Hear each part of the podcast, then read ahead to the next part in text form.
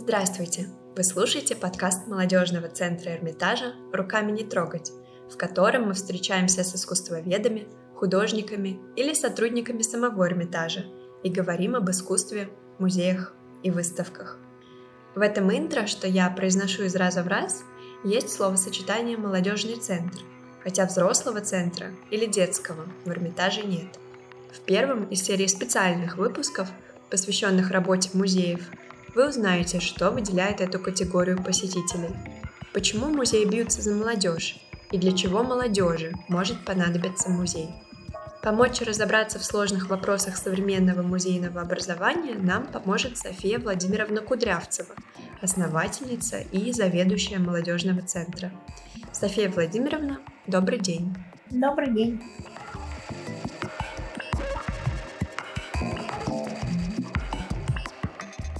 Сегодня я хочу начать с более общего и перейти к частному, а именно прежде всего вот с любопытной темы о том, как в принципе а, поменялся и продолжает меняться современный музей. Сложно спорить с тем, что работа, которую исторически возлагали на себя музейные институции, стремительно меняется, и меняются процессы внутри них все-таки традиционно музей — это как бы вот о сохранении памяти, в особенности национальной. Его задачами на протяжении веков были собирание, архивирование и изучение предметов в первую очередь, и, может быть, во вторую очередь только создание выставок и сбор каталогов. А теперь вот к этой стройной схеме добавился не один десяток функций, э, среди которых в том числе образовательная и развлекательная. В каком-то смысле именно этим преобразованием, причем произошедшим во многом уже в нашем 21 веке, мы обязаны тем, что вот молодежный центр в принципе осуществляет свою деятельность. На ваш взгляд, вот такое перераспределение функций это однозначно про перемены к лучшему? Ну, музей, он был и есть, и остается, конечно, прежде всего местом, где, где собираются и хранятся потом э, произведения искусства, и функция хранения, собирательства как бы и хранения, она, конечно, одна из ведущих.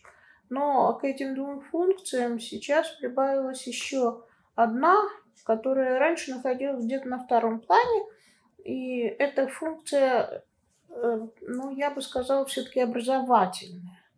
То есть э, для чего существует музей? Он хранит вещи, но эти вещи будут ничем и мертвы, если на них не будут смотреть. То есть э, добавляется еще такой важный компонент, как публика.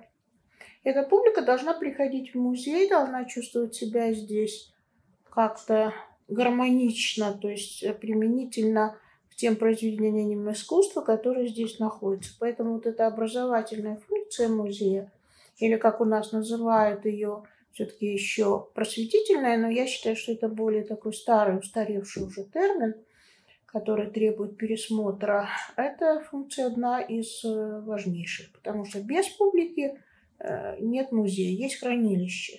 А музей будет существовать только тогда, когда Э, внутрь в него будет попадать человек со стороны, зритель, для которого как бы это все и висит. Угу. Все эти вещи. Но мне вот интересен особенно вопрос о том, что функцию, которую традиционно выполняли школы, университеты и институты, теперь в какой-то мере вот на добровольной основе также исполняет музей. Мне кажется, что это что-то новое, радикально новое? Знаете, вообще на самом деле школы, университеты, институты, они, может быть, давали какую-то сумму знаний об искусстве, да, об изобразительном искусстве, либо о другом, о культуре, но в Эрмитаже, начиная с 20-х годов 20 века, уже появился вот этот самый просветительский отдел.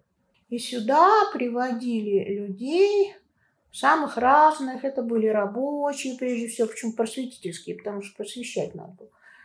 И детей, и людей других разных самых категорий.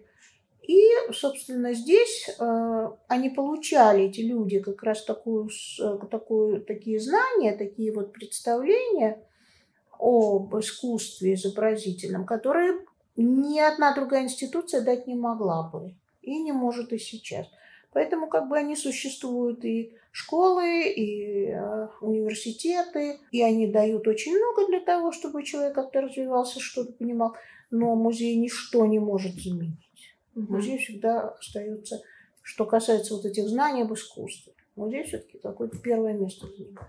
Ну вот про художественное образование и то, как мы преподносим его в общем образовании, я хочу с вами поговорить отдельно, потом уже немного позже. Uh-huh.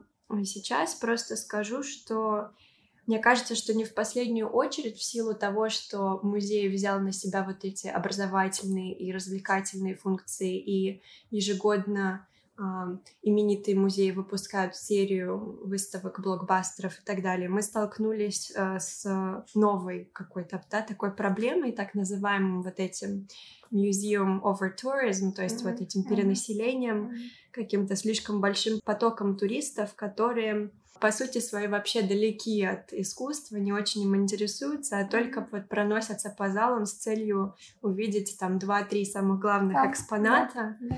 А, и эм, как бы получается своеобразная дилемма здесь. С одной стороны, понятно, что музеи должны зарабатывать, и это отличный источник дохода, а с другой стороны, вот не хочется, чтобы это происходило за счет э, превращение культурного пространства в некий такой проходной двор. Вот. Ну, вернемся непосредственно к работе с э, молодежной аудиторией. Mm-hmm. Сейчас видим, что почти все музеи работают с детьми, знают, как это правильно делать. Все также работают с и заботятся об инвалидах, э, понимая, как важно создать доступную среду. А вот к специализированной работе с молодежью музеи пришли сравнительно недавно, может быть, э, за последние 20 лет. Mm-hmm. И молодежный центр Эрмитажа, который вы основали, стал как раз одним из первых таких узкоспециализированных отделов. Существовали тогда в Эрмитаже уже и отдельные экскурсии, и работал научно-просветительский отдел существовал. Но вам показалось, что вот студенты и молодые люди требуют к себе какого-то особенного такого отношения. Вот расскажите, пожалуйста, как родилась идея и в каких вообще условиях начинался молодежный центр? Вообще научно-просветительный отдел, как я вам уже говорила, он возник в Эрмитаже в 20-х годах. Да, это было давно, уже очень. И существовал всегда, то есть с тех пор, и существует до сих пор. Это огромный отдел с огромным количеством всевозможных лекций, экскурсий, занятий. Но, в принципе, даже в начале уже 90-х годов оказалось, что существует очень много занятий, экскурсий, лекций для школьников, для взрослых. А вот студенческая аудитория, она как бы никуда молодежная. Она как бы и в школьную не попадала, и во взрослую тоже, потому что ну, 35-летний человек и 20-летний человек – это разные совершенно категории, так же как 12-летний школьник и тот же там 18-летний студент первого курса. Это я из будущего вношу ясность в описание внутри Эрмитажной организации, которую, как нам показалось, мы недостаточно хорошо объяснили. В Эрмитаже, помимо молодежного центра, есть школьный центр. Это его неформальное название. Официально он называется научно-методическим отделом по работе с детьми. Именно он занимался и детьми, и молодежью еще с 1920-х годов. Молодежный центр как отдельное направление в работе с публикой появился много позже, в конце 90-х. С тех пор взрослые находятся в ведомстве научно-просветительского отдела, школьники – школьного центра, а все те, кто между ними – молодежного. И в 90-х годах, когда возникли какие-то возможности у людей увидеть новые идеи, темы, э, познакомиться поближе зарубежным опытом, когда открылись границы. Оказалось, что советские музеи, вот эти бывшие российские музеи, все-таки они как-то очень традиционно смотрят на вот личность вот этого Визита, кто он такой, кто этот самый человек. И я поняла, что надо найти нишу определенную именно для этой аудитории. Она очень специфическая. Вот эти студенты, молодые люди, отказывались ходить в музей, потому что у нас существовала такая, бытовала такая идея, что музей – это храм. И студент, приходя сюда, он должен ну, вот, как бы чувствовать себя здесь, как в храме. А студент, он хочет какой-то большей свободы. Молодой человек, он хочет свободы, какой-то более такой раскованной ситуации, независимости какой-то. И нужен был вот очень, может быть, небольшой, но определенный вот такой вот коридор, такая ниша, где студенту было бы комфортно, чтобы он сюда пришел. Для того, чтобы молодой человек почувствовал себя в музее, в таком могучем, таком невероятно таком престижном музее, как Эрмитаж, да, таким известнейшим музеем мировым, вот эта ниша могла быть очень небольшой. Но все-таки это должна была быть какая-то либо одно помещение, либо группа помещений, куда можно было бы приходить не только в дни, э, когда работает экспозиция, но и, может быть, в, в вечерние часы. Ну, то есть это вот такой вот как бы неформальный такой уголок Эрмитажа.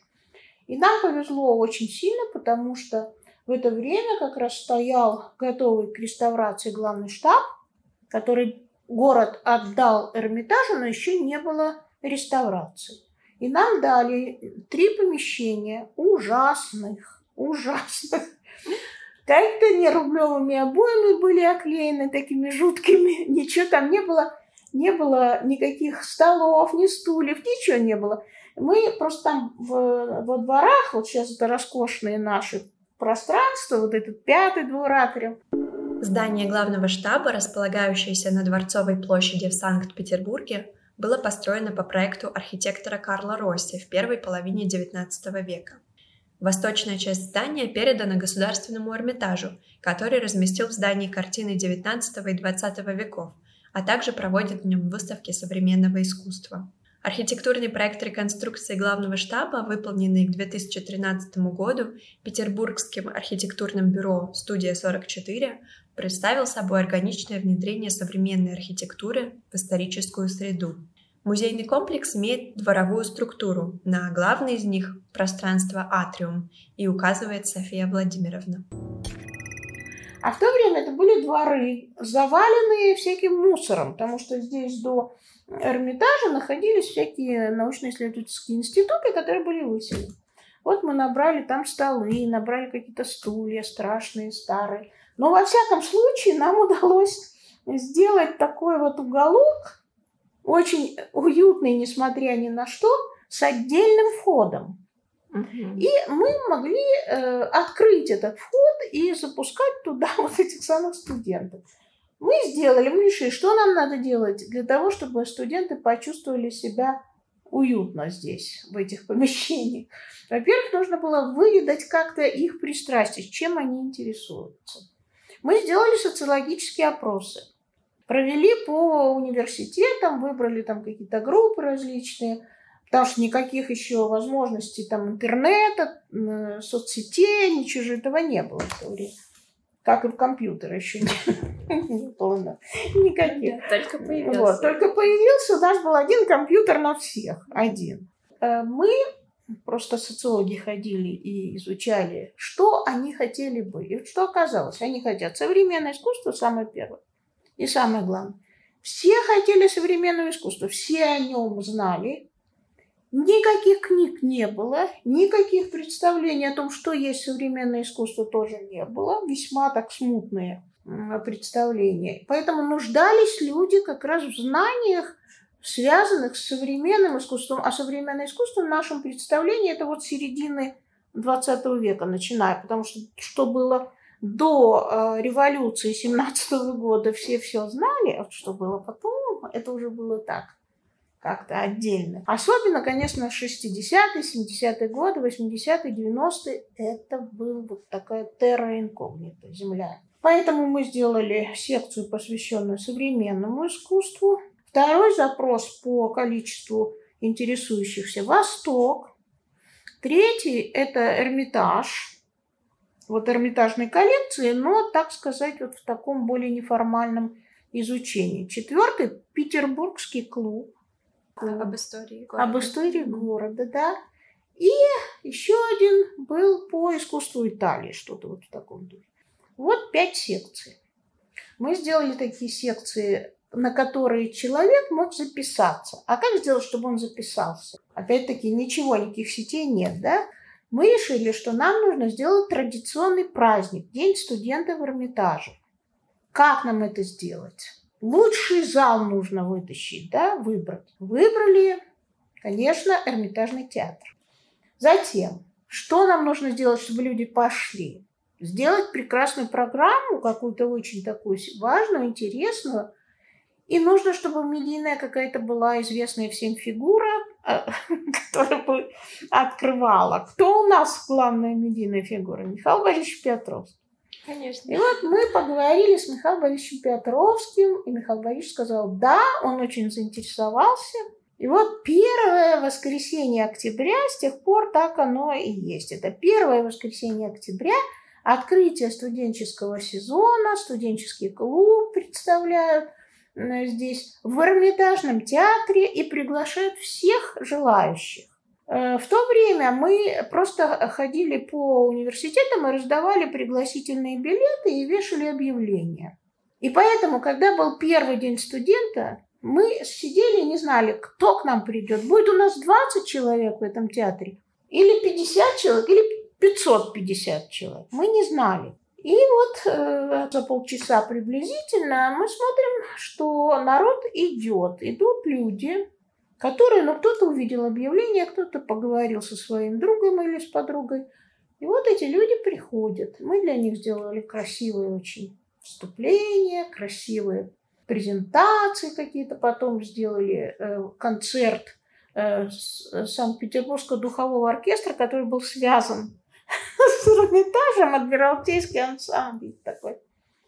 Красиво было до невероятности, когда открылась сцена, вот такое большое пространство, сцены этой круглой, и стоят такие сверкающие золотом, прям вот все эти у них э, парадная форма, эти э, музыканты, и духовые инструменты блестящие, красивые, и вот они играют какие-то марши 19 века.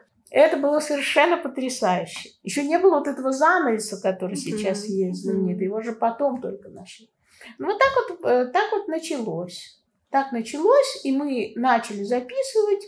Эти люди пришли к нам. Сначала их было не очень много. Это очень такое было какое-то камерное э, мероприятие. Вот молодежный центр, молодежного центра тоже не было, студенческий клуб. И вот эти секции. Вот с этого началось.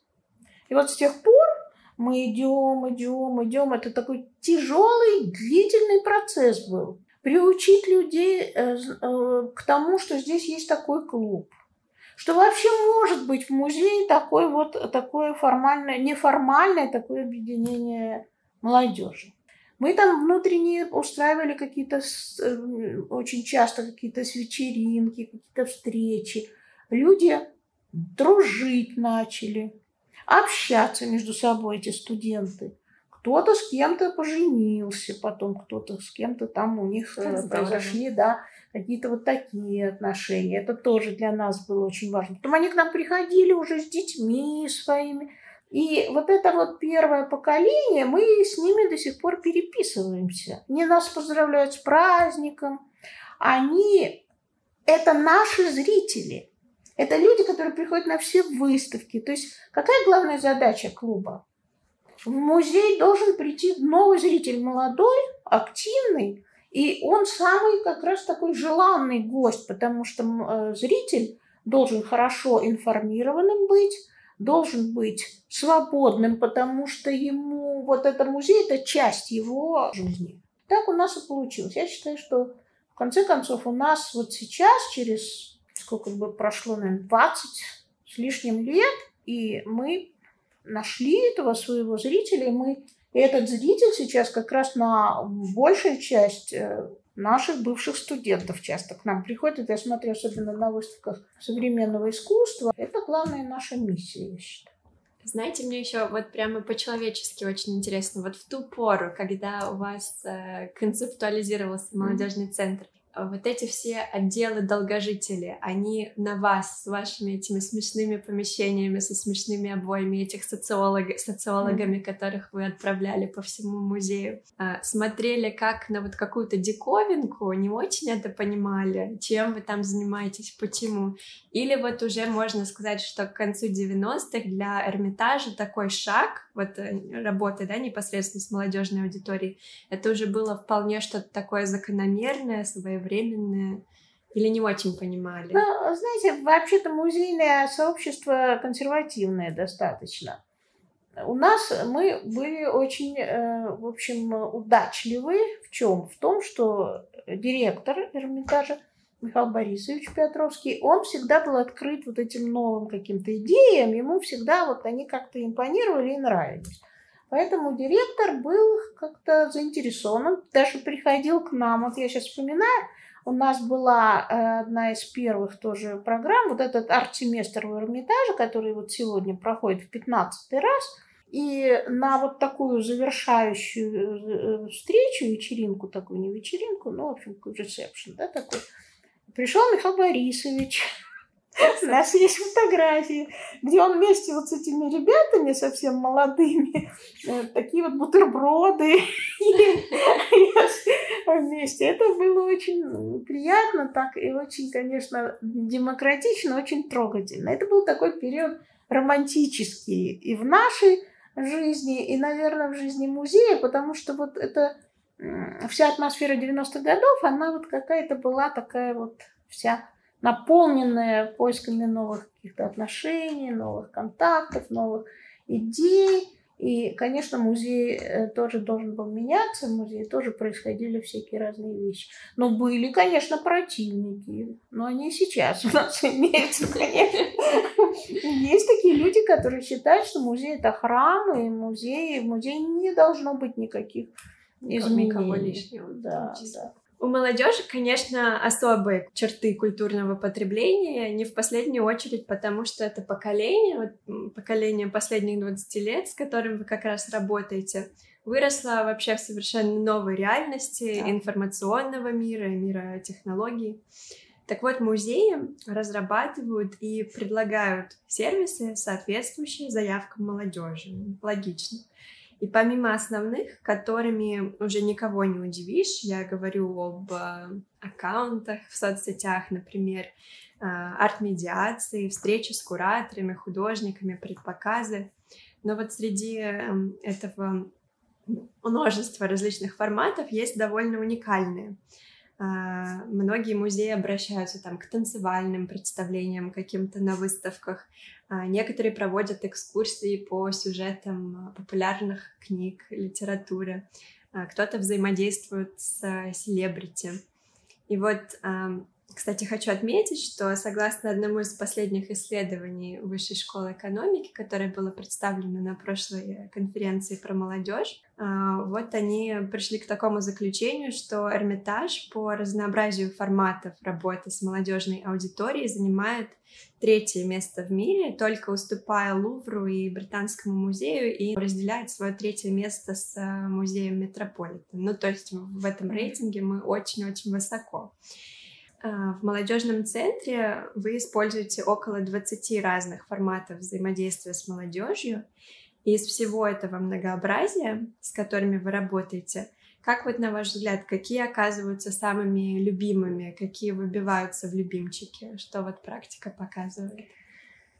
Во-первых, ну, два слова надо сказать, что студенческий клуб у нас в одиночестве долго не продержался, а через какое-то время, конечно, мы вышли за пределы в нашу программу, за пределы вот этого узкого достаточно камерного, в общем-то, я считаю, направления в нашей работе. И вот появился этот молодежный центр с огромным количеством всяких каких-то предложений, направлений, каких-то мероприятий и э, научно просветительных, и культурных, и образовательных, самых разных, и учебных. Так что это вот все развивалась очень быстро. Это первое. Второе, какие из программ, ну, я считаю, что самые, наверное, вот любимые мои программы, это вот эти вот встречи с художниками интерактивные, какие-то фокус-группы, когда художник ведет мастер-класс, и по результатам мастер-класса потом создается фокус-группа, которая работает вместе с художником над собственными проектами. Вот я очень люблю эти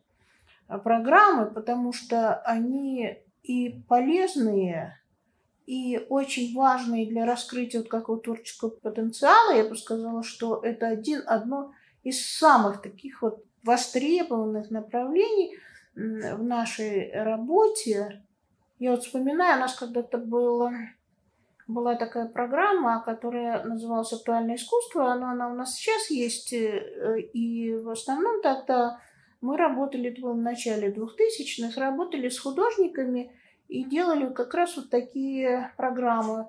Мастер-класс художника, потом художник набирает группу, делает какую-то вот определенную какую-то работу с ними, и потом выставка. Вот у нас была встреча с художником Александром Позиным, это скульптор петербургский, э, и он, э, значит, сделал свою, свой мастер-класс, потом набрал из студентов наших группу, и они сделали вместе проект, проект который называется «Дрова как объект искусства». Значит, сам он живет, э, жив, ну, сейчас живет в доме деревянном, с дровяным отоплением. У него очень много этих дров заготовлено. Понимаете, что в Петербурге зимой с дровяным отоплением надо иметь большой запас. Он привел эту группу к себе, в мастерскую, туда, вот где он живет. И э, дальше о, они выбрали дрова для себя, вот эти вот полена, да, как Буратино, да, они вот папа Карла и Буратино. И потом все они из этих дров сделали какие-то объекты деревянные. Надо же. И я помню, я пришла на эту выставку, и я смотрю, несколько работ прям профессиональные, потрясающие совершенно. Причем сделали их ребята, которые не являются художниками. Вот просто такой объект современного искусства с хорошим пониманием пространства, как вписать вот этот объект в пространстве, как его расположить, красивый, интересный, новый какой-то. Но это было потрясающе. То есть вот я помню эту, этот один объект, который мне просто не забыть. Там девочка, которая вообще никогда не занималась никаким творчеством, но у нее этот потенциал был заложен. И правильное такое вот как бы поведение художника, который их направлял, он сам за них ничего не делал. Но это было очень здорово. И это вот такое вот просто счастье было, потому что я видела, что люди, они вдруг открывают в себе какие-то неизведанные, непонятные, невиданные для них э, моменты в их э, вот, психо такой физическом. Да, здорово, как mm. правильно подобранный да, формат да, может выявить да. такие новые какие-то грани личностные. Да, это очень здорово. Вот это моя любимая, наверное, а, программа.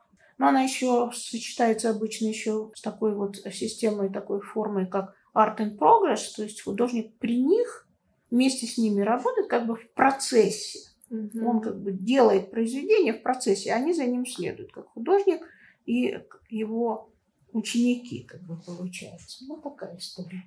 Ну, вообще, надо сказать, что у вас э, в молодежном центре часто проходят такие вещи, которые как бы среднестатистическому человеку, может быть, даже не вяжется, что в музее вообще такое может существовать. Это вот вечеринки, диджей-сеты, то есть что-то очень современное. И э, все эти вещи, это, мне кажется, такое регулярное подтверждение тому, что музей и тот же диджей-сет может вот гармонично как-то сосуществовать, когда заинтересованная, активная, интеллигентная молодежь, хотя вот, как вы сказали, не обязательно даже имеющая какую-то профессиональную связь с искусством, они собираются вместе, чтобы вот разделять какое-то общее увлечение в такой неформальной, да, дружеской обстановке.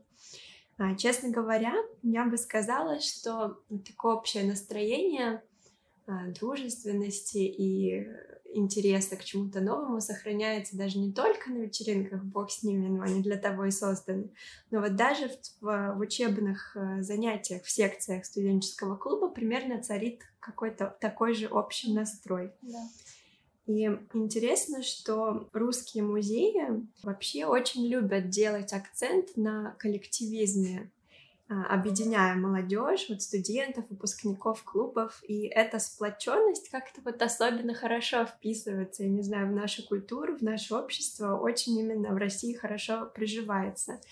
Мне вот интересно, на ваш взгляд, какие еще есть отличия в музейном образовании между нами и заграничными примерами, кроме вот этого акцента на коллективизм?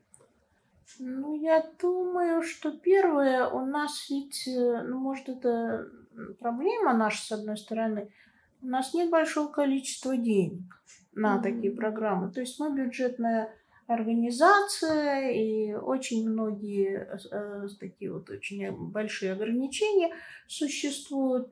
Хорошую программу, как вот сейчас уже показывает, собственно, опыт, создать, не имея достаточного бюджета, довольно сложно. На Западе, в общем, под это выделяется бюджет, конечно. И они могут, вот мы сейчас были как раз в Лондоне, знакомились с тем, как лондонские музеи работают с молодежью и их программы изучали внимательно. Мы видели, что у них очень много разнообразных программ, но они в основном либо имеют какую-то спонсорскую поддержку, довольно, в общем, значительную, либо сами люди платят за это. У нас вот студенты у нас бесплатно посещают все, все занятия студенческого клуба бесплатные, все большие проекты молодежного центра бесплатные. И, к сожалению, это, с одной стороны, хорошо, потому что это как бы не сковывает, наоборот, развивает какую-то инициативу. Я могу опять напомнить те случаи с дровами. Да? Вот это совершенно бросовый такой был материал, который, из которого можно было сделать какой-то объект. А с другой стороны, это и дополнительные сложности, причем чем дальше, тем больше этих сложностей, потому что мы стремительно очень сближаемся с заграничными музеями, зарубежными музеями, в том, что за все надо как бы платить. Ну, как бы человек, который работает, он ну, вполне э, должен представлять себе, что он может получить за это какое-то вознаграждение. Сейчас э, у нас тоже появляется все больше и больше таких э, проблем, что какую-то хорошую программу создать очень трудно. Надо иметь, конечно, спонсорскую поддержку. А почему ее нет у нас? Это нет вот этой культуры спонсорства? Да, конечно, конечно, да. Мы же отстаем намного. У нас был уже очень большой перерыв. Если сравнить вот с тем, что было в начале 20 века, до революции, да, в России очень активно спонсировали современное искусство, программы разли, различные, создавались музеи тоже на поддержку каких-то людей, да. А потом в советский период там ничего этого не было. И, а за это время Запад ушел все дальше и дальше. И теперь, конечно, спонсорская поддержка на Западе вот, э, э, и организаций, связанных с искусством, и музеев, это совершенно две разные, конечно, вещи. Наша спонсорская поддержка и западная. Там огромные льготы, там, в общем, как бы это престижно и они просто престижно не даже вот ассоциироваться с этим э, да, институтом, да, да, да, который представляет да. искусство. Ну да. Вот у нас пока это все в таком состоянии еще зарождения, я бы сказала, становления, хотя, конечно, уже достаточное количество всяких э, есть э, проектов, есть отдельные отделы уже, которые этим занимаются, но ведь они совсем недавно организованы. Вот сегодня мы как раз говорили о факультетах арт-менеджмента в Вашингтонском университете, да, DC. И там готовят вот этих специалистов, профессионалов. У нас никто их никогда не готовил, естественно. И вот те люди, которые у нас занимаются менеджментом в музее, они приходят с нуля начинают, они сами себе набирают какой-то опыт, и потом, собственно, работают, уже начинают работать, но это все сложные, сложные процессы. Я буквально только что сейчас с этими американскими студентами проговаривала mm-hmm. этот момент. Они очень удивились, что они как раз-таки в большинстве своем люди, не имеющие какого-то искусствоведческого бэкграунда, как раз приходят работать в музее именно как музейные специалисты, музейные менеджеры. А в России происходит скорее наоборот. Да. У нас на менеджерских позициях находятся искусствоведы. Да, и тут можно да. спорить, э, хорошо это или плохо. Мне кажется, этого много как и, Мне плюсов, кажется, что так и плюсы есть тоже. Потому что Абсолютно. вот я, например, считаю, что в музее должен работать человек с искусствоведческим образованием как минимум. Но это, как будем говорить, не как минимум, как максимум. Потому что сейчас уже это реже и реже. Потому что когда у тебя есть вот этот бэкграунд такой, что ты искусствовед, профессионал, ты знаешь историю искусства, ты изучал это в академии, ну, там, в университете, в академии художеств. Э, для тебя это все, этот мир, ты в нем ориентируешься. А когда приходит человек с другим образованием, он приходит в художественный музей, например, ему вот это вот необъятное не объять ему очень сложно. Да. Мне кажется, что даже легче арт-менеджмент как-то найти здесь какой-то э, искусствоведу. Это проще, мне кажется. Ну, искусствовед хотя бы понимает, что он, собственно, ну, сейчас да, людям да. будет э, ну, да. предлагать. А если человек идет, приходит сюда, он не знает, в каком веке ради... Ну, это тоже кажется, что, ну, подумаешь, ну, путает там Рембранта с, э, с Вато там, или с кем-то еще. Но вот это вот азы какие-то. Вот пришел человек в художественный музей, он должен знать. Ему не надо рассказывать, что такое итальянское возрождение или что такое там э, импрессионист. Интересно, да, как везде по-разному все, все работает, но как обычно. Ну да. Так, ну ладно, вот в 2018 году, в прошлом, молодежный центр представил образовательную программу к выставке современного бельгийского художника Яна Фабра и был за нее удостоен награды как лучший проект в сфере музейного образования на Интермузее, Международном фестивале музеев. Как, на ваш взгляд, что послужило такому успеху и признанию? И вообще, какие новаторские форматы были придуманы для программы? Как она проходила вообще? Ой, я хочу вам сказать, что это такой больной, больной вопрос и больная тема. Дело в том, что мы, конечно, очень старались и очень много интересного сделали, но, к сожалению, вот, вот эта фигура Фабра, она настолько скандальная, Ян Фабр – современный бельгийский художник, скульптор, театральный режиссер и хореограф. Фабр широко использует в своих работах эстетику животного мира, часто прибегает к использованию панцирей, скелетов, рогов и чучел животных как средством выражения художественных идей. Например, в 2002 году он создал работу «Небо восхищения», покрыв плафоны потолка в зале Бельгийского королевского дворца изумрудными надкрыльями более чем миллиона жуков. В медиа такой интерес к беспозвоночным связывают с его родством с Жаном Анри Фабром, известным французским энтомологом и автором книги «Жизнь насекомых».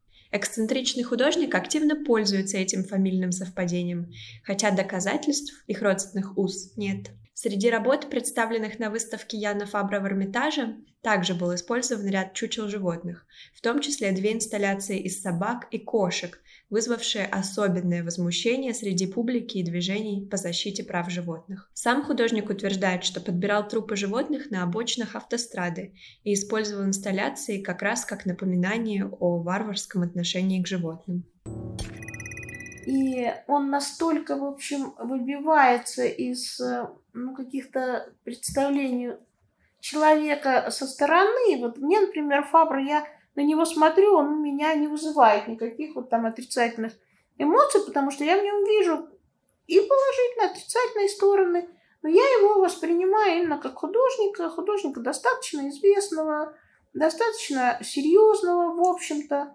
Э, и для меня вот нет такого понятия нравится, не нравится. Ну, а человек приходит сюда и видит, э, приходит сюда, тут вот кошки, э, чучело собак, вот здесь у нас, да, были фабр, там какие-то скелеты, какие-то ужасные уроды, и у него все просто внутри переворачивается. Как это можно, чтобы такой музей, как Эрмитаж, вот такое выставил?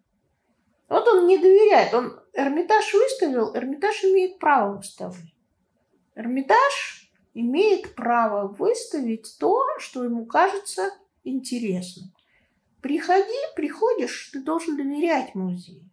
Ты должен пытаться понять, что это такое, почему это. А у нас публика в основном начинает с чего? А, это все дрянь, все это гадость, все это ерунда. Вот тут, значит, все музейные сотрудники такие сякие, и мне это не нравится, и я вот буду писать. Ну, сейчас это в последнее время очень э, развивается так активно. Пишут. Писать в смысле жаловаться? Жаловаться, да. Министерство культуры нам писать. Министерство культуры оно же э, жалобу эту должно спустить в Эрмитаж, да, обязательно существует же система, да, как э, такой это вертикаль это. Музей должен разбираться. Пикеты какие-то за пределами музея. Вот мы с этим столкнулись. Кого-то обливают, что-то делают. Музей как вот был во времена нашего Фабра, э, любимого, был в состоянии, ну прям вот э, каждый день ждали какой-то провокации, да? И в, этот, в этом случае мы были как бы на переднем крае. Мы и отдел современного искусства, который, собственно, делал эту выставку. И вот мы должны были разговаривать с людьми, объяснять им что-то. Мы с ними работали, все коллеги, они все выходили вот так вот с публикой, разговаривали, общались. В бронебойных, да, костюмах. Ну, как ни странно, вот те, которые приходили на экскурсию, это были как раз те, которые хотели как-то понять. Ну, и там такие баталии Те, были, хотели, люди говорили, это дрянь, это гадость, это ничего не, не понимаю. Ну и наш сотрудник был обучен уже тому, что надо. С людьми разговаривать уметь. Но он не понимает, он, он и не обязан как-то понимать, по большому счету. Он же не профессиональный человек. Ему непонятно, ему надо объяснить, как-то объяснять, говорить с ним, обсуждать какие-то вещи. Не нравится тебе, это как бы не значит, что это вообще все вот можно зачеркнуть, выбросить все за предел на помойку. И мы делали самые разные проекты с Фабром. Собственно, у нас были лекции, у нас были занятия, у нас были дискуссии разные. Мы художников приглашали, приглашали каких-то специалистов э, в разных областях, и в философии, и там в политике, в психологии, да. Фабр же очень разноплановый художник. Есть театр Фабра, есть балет, есть какие-то вот такие игровые какие-то системы Фабра. Мы э, рассказывали об этих, о театре Фабра рассказывали. И надо сказать, что у нас не было ни одного случая, чтобы у нас что-то были, были какие-то проблемы.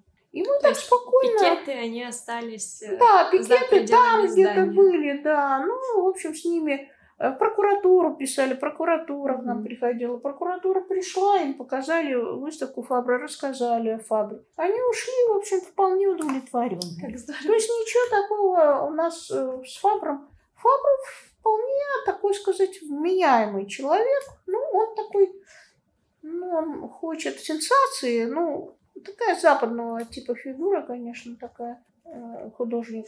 И ну, он делает то, что за границей давно делается, то есть это как бы не проблема. А для нас это новое что-то. И мы настолько вот как-то уверились в том, что у нас все идет хорошо, у нас был еще э, завершающий такой момент. Мы сделали такое иммерсивное представление, такой спектакль а, интерактивный. И спектакль был совершенно потрясающий. Мы взяли, у нас была такая сотрудница, она сейчас вот э, работает в другом уже музее, Дарья Болдырева. Вот она все это как бы организовала. Спектакль мы делали в стиле театра док. Мгм. И были какие-то сначала э, встречи с специалистами, с сценаристом, с, э, с режиссером, с костюмерами, с людьми, которые преподают движение сценическое.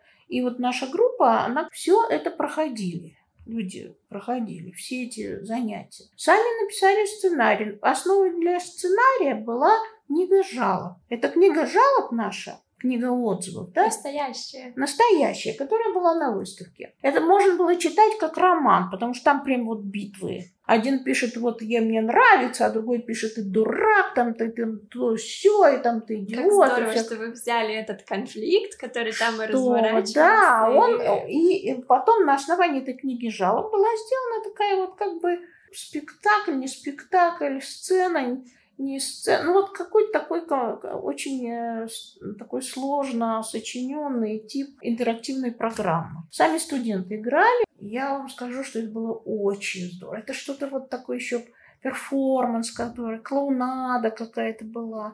Ребята работали, ребята играли как профессиональные актеры. Прекрасно. Мы это все сняли, у нас есть фильм об этом. И мы этот спектакль представили Э, в, на Интермузее. Посмотреть запись спектакля, о котором рассказывает София Владимировна, вы можете по ссылке в описании выпуска. Мы не ожидали, что мы что-то получим. Но самое интересное, что мы получили первое место, обойдя Третьяковскую галерею. Этот проект был у Третьяковской галереи очень такой вот объемный, масштабный. У нас денег было по минимуму. Мы только, в общем, нашли деньги, чтобы заплатить все-таки специалистам за занятия с ребятами. То есть это был такой мало-мало бюджетный, совсем крошечный. И мы показали всем музеям, это же интермузей, это там музей собираются все, что при желании, ну то есть имея такое большое желание что-то сделать, даже не имея денег почти, можно сделать что-то интересное. Было потрясающе, потому что мы сделали видеофильм а все другие музеи тоже делали какие-то свои презентации, такие видео, да, которые профессионалы сделали а делали. А у нас сотрудник делал это все. То есть мы все делали сами. Но вот это, видимо, как-то произвело впечатление.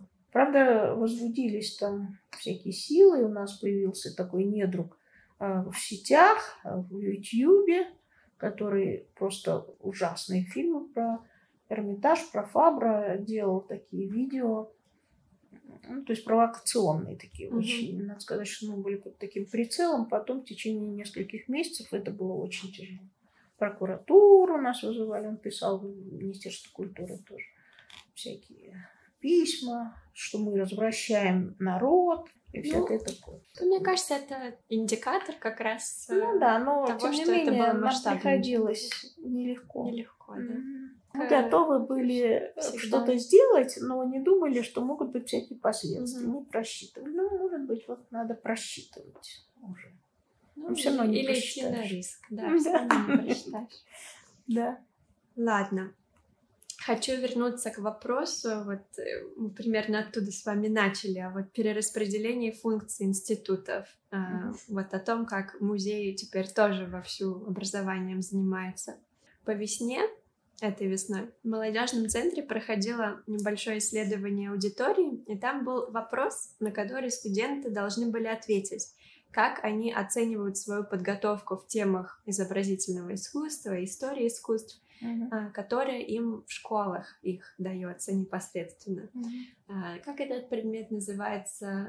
Мировая художественная культура. Да. Среди большой стопки этих анкет, эм, я их сама перебирала, не нашлось ни одного человека, кто бы высоко оценил общеобразовательный вклад вот в свою эрудированность в темах искусства. И хочу поговорить с вами про это. Что это говорит нам о нашей общеобразовательной системе? И правильно ли то, что этот пробел, который, как очевидно, существует э, в знаниях молодежи, закрывает музей, и причем на добровольной основе?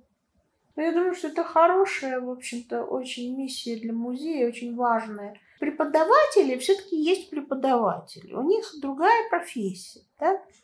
Если им нужно читать курс истории мировой культуры, они как его читают? Они где-то читают какие-то книги, есть множество всяких статей по этому вопросу, они идут на курсы повышения, может, квалификации.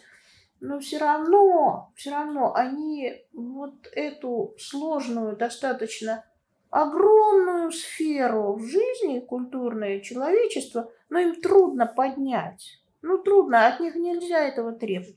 За границей, конечно, существуют специальные в музеях курсы подготовки преподавателей, потому что музеи не ведут для школьников, например, сами какие-то экскурсии, это делают преподаватели, но эти преподаватели контактируют очень активно с музеями, они должны пройти курс, они должны сдать какие-то там какие-то нормы, там что-то такое они должны сделать.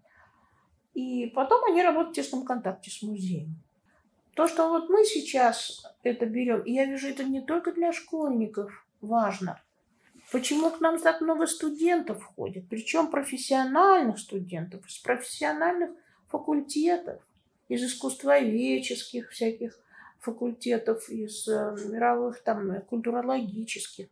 Им не хватает знаний об искусстве, которые им дают там, в университете или в школе. И они приходят сюда. Потому что здесь сейчас очень широко, конечно, широкая такая сфера разных очень и лекций, и занятий, интерактивных занятий, на которых они получают вот то, что они не могут получить у себя. Знаете, я э, когда готовилась к нашей беседе и записала этот вопрос, и как раз прочитала его коллегам, находившимся со мной в офисе на тот момент. И такая интересная у всех была разная реакция. Оказалось, что у тех, у кого вот МХК как mm-hmm. предмет был в школе, даже скорее... Мировая художественная культура. Да, да, да, да. А, пришли к выводу, что лучше бы его и, и не было, да. потому что он настолько на, на много лет вообще отбил желание приближаться ну, к искусству. Много в школе, к сожалению. Да. Ну, интересно, потому что музейное образование в любом случае изначально а, отличается от школьного, по крайней мере, потому что она на других принципах совершенно построена. Оно все-таки про э, добровольность, да, да, про неформальность. Я и... считаю, что только добровольно можно что-то такое познать. А вот. если человек не хочешь, не хочет, его ты хоть не хочет чем? Э, завлекая, он не будет, его надо заинтересовать, или он должен понять, что ему это надо. Вот, поэтому те люди, которые как раз доходят до музея, ну, да. понятно, что у них уже есть определенная, да. ну, по крайней мере, эмоциональная подготовленность к тому, что они сейчас эту информацию будут получать. Да. И, кстати, я хочу добавить, что вот сейчас я как раз, когда я формировала это все, у меня очень большое такое вот место занимало Э, система подбора людей, которые будут работать со студентами. Мне, у меня даже на первом месте стояло не какие-то обширные знания, глубокие, а то, как человек может их подать, насколько он харизматичен, насколько он открыт для, для студентов, для школьников, для молодых людей. Когда это вот самое главное, если он как-то их Э, может зацепить. Вы, вы ведь знаете, у нас есть такие люди, есть вот нечто такое, что людей это, да? к нему тянет. Люди приходят, они любят этого человека, они его уважают, они приходят к нему и советуются с ним, и общаются с ним. Что может быть лучше? Да. Вот. Это вот важно. Чтобы э, молодой человек пришел сюда, и он доверял. И он видел, что вот этот его наставник, которого он выбрал, он действительно интересуется им. Но он пришел к нам, значит, мы его должны... Здесь должна быть атмосфера вот этого доверия, открытости и уважения. Это самое Ну, действительно, удивительно из того, что мне удалось наблюдать в молодежном центре, прямо существует определенный такой культ вот наставника, культ да, преподавателя, да. очень теплые отношения. Я иногда просто иду по музею, и я вижу, ну, разные же экскурсоводы бывают. Так идешь, смотришь, стоит экскурсовод и говорит, смотрит куда-то туда, да? Он говорит правильные вещи, он смотрит поверх голов, потому что, ну, это тяжелая работа, выгорание происходит у людей. А вот это общение, да? Группа стоит тоже, смотрит в разные стороны, да? Кто-то мимо, кто-то что-то проходит, кто-то что увидел. Такая вот Что? Кто Потом они выходят отсюда, да? и ничего им не... И они ничего не запомнили, ничего не, не, не поняли. А я считаю, что все-таки сотрудник музея, который на этом работает, он должен найти какие-то возможности для общения и разговора с людьми, чтобы люди поняли, что они тоже не просто вот такой стафажные фигурки, да, которые просто пришли. Не просто, да, час в расписании. Ну, да, ну, да. Ну и напоследок, завершающий вопрос, немножко, может быть, философский.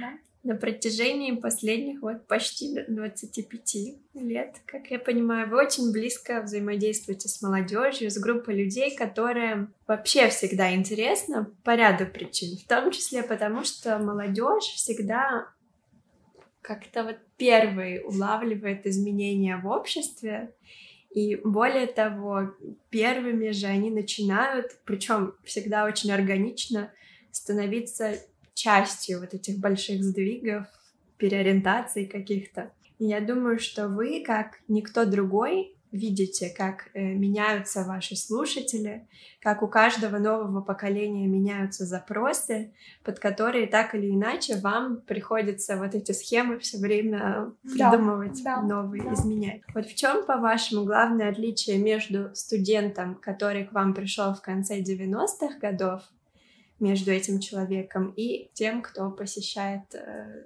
тут клуб сегодня. Здесь огромная разница. Просто огромная. Это удивительно, но это так. Э, те первые студенты, они были, которые к нам пришли. Ну, первые они свободные пришли к нам сами, да, это были самые первые люди. Они были какие-то, во-первых, непосредственные больше, во-вторых, у них а, больше было как-то пиетета, ну, какой-то робости, что ли, внутренней, такой закомплексованности где-то. Те люди, которые сейчас приходят, у них ничего, у них этого нет. Они так сейчас как бы воспитанные где-то, что, ну, это с Запада идет, э, человек э, не должен говорить, что я что-то не знаю. Он говорит, что я все знаю, я все понимаю, мне все доступно, все хорошо, да? Но сейчас, ну так, так вот за границей давно уже, там уже нет, э, так человека, ребенка воспитывают как? Отрицательных эмоций поменьше, положительные только. Заставлять нельзя, да, все умные, все ты, хоть что делай ты лучше всех, ну, потому что нельзя травму наносить. У наших, у многих та же самая сейчас система. Они могут, вот у них есть чувство собственного вот этого право имею, да? Я имею право говорить что-то. Ты можешь, ты имеешь право говорить, но все-таки ты должен где-то какие-то границы знать. Вот перед тобой э, сидит или стоит человек, который прожил жизнь в этом музее, да? Он его знает, ой, он вообще с искусством очень глубоко уже как-то в него погружен. Ну, послушай как-то. Так, ну вот из того, что пока вы озвучиваете, это какая-то перемена, не скажу, что к лучшему.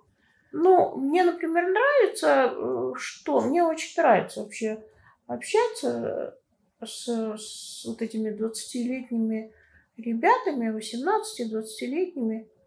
Они очень эрудированные вот в таком, э, вот в этом виртуальном мире, да, они знают все программы, они все могут. Ну, я не знаю, я просто вижу, как люди делают какие-то такие вещи, которые мне даже вот, не, я даже не могу себе представить. Какие-то вот эти вот зимы эти делают, эти вот uh-huh. журналы, uh-huh. да, свои. Какие-то они делают э, компьютерные какие-то программы, ставят везде. И им там по 10 лет, по 12 лет они уже вот что-то такое вот все у них такое Креативные они очень, конечно. Человека никто ничего не учил. Он эту программу освоил и прям такие вещи делает, ну, прям гениально.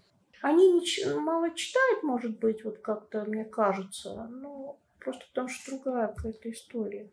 Но все равно мне кажется, что это более образованное поколение, и самое главное, что оно более такое свободное. И я думаю, что, конечно, это очень положительный момент, который как бы приведет потом к, к важным изменениям. Вот сдвигом, да, тем да, самым. Да. А еще хочу сказать, что сейчас русские же очень сильно молодые люди отличались когда-то от западных. Сейчас приезжаешь за границу, если ты видишь 20-летнего человека, uh ты не знаешь, кто он. Из России он. Он из России, но он совершенно не отличается практически это от сверстников. Так что для вас это так. сейчас все в жизни прекрасно. Угу. Я благодарю вас и за беседу, само собой, ну и вообще за деятельность, которой вы занимаетесь. Это здорово, и спасибо вам, что... Спасибо вам. Я считаю, что мы действительно очень полезной деятельностью занимаемся, и нам, у нас есть большие возможности, потому что мы работаем в таком музее, как Эрмитаж. Да, это большой подспорье. Да, это да? великий музей, мы его любим, этот музей. Это я не комплиментарно говорю, я так считаю. В описании к этому выпуску вы найдете ссылки на страницы молодежного центра в соцсетях, где вы сможете следить за актуальным расписанием лекций, экскурсий, арт-медиаций и еще, как мы выяснили из этого разговора, 33 различных форм образовательной деятельности. Мероприятия молодежного центра бесплатные, но требуют предварительной регистрации. А вот для тех, кто находится вне географической досягаемости от Эрмитажа, мы ведем прямые трансляции множества авторских лекций и марафонов – также в описании вас, как обычно, ждут интересные ссылки по теме выпуска. Этот эпизод был подготовлен Марией Затопляевой. Я благодарю Сергея Жулькова за нашу музыку, а Алину Цимбал за шоу-арт. «Руками не трогать» доступен в большинстве приложений для подкастов. Вы можете поддержать нас, подписавшись на нас, оставив нам письменный отзыв или поставив звездочки. Это помогает нам попасть в рекомендации к другим пользователям – до встречи в новом выпуске 16+.